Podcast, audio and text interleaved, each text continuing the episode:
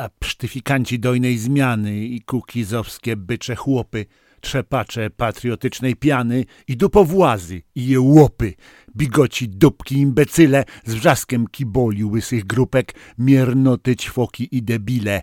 Całujcie mnie wszyscy w dupę. Wy misiewicze nie na żartę, gosiewskie chytre na mamonę, co państwo dla was tyle warte, ile zostanie nagrabione.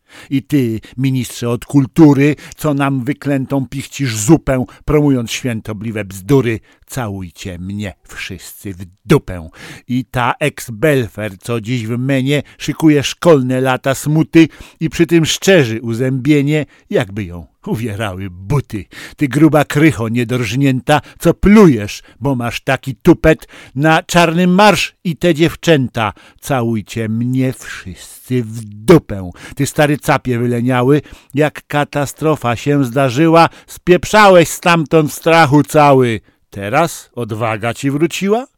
Drwiąc sobie z majestatu śmierci, parówki badasz poprzez lupę. Ty i ci twoi łże-eksperci.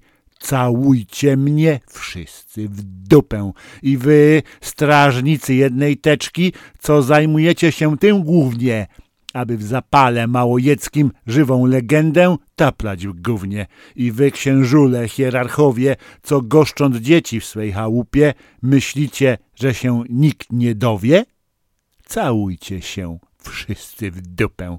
I ty, co honor dotąd święty, zredukowałeś do podpisu, co zamiast zostać prezydentem, jesteś strażnikiem długopisu. I ty, prezesie na drabinie, co Polska teraz twoim łupem, chociaż się brzydzę odrobinę, całujcie mnie wszyscy w dupę. I wy, o których zapomniałem lub pominąłem was przez litość, albo dlatego, że się bałem, albo że taka was obfitość, ty ludzie ciemny już bez cnoty, gdy konstytucja będzie trupem, boś sprzedał ją za pięćset złotych.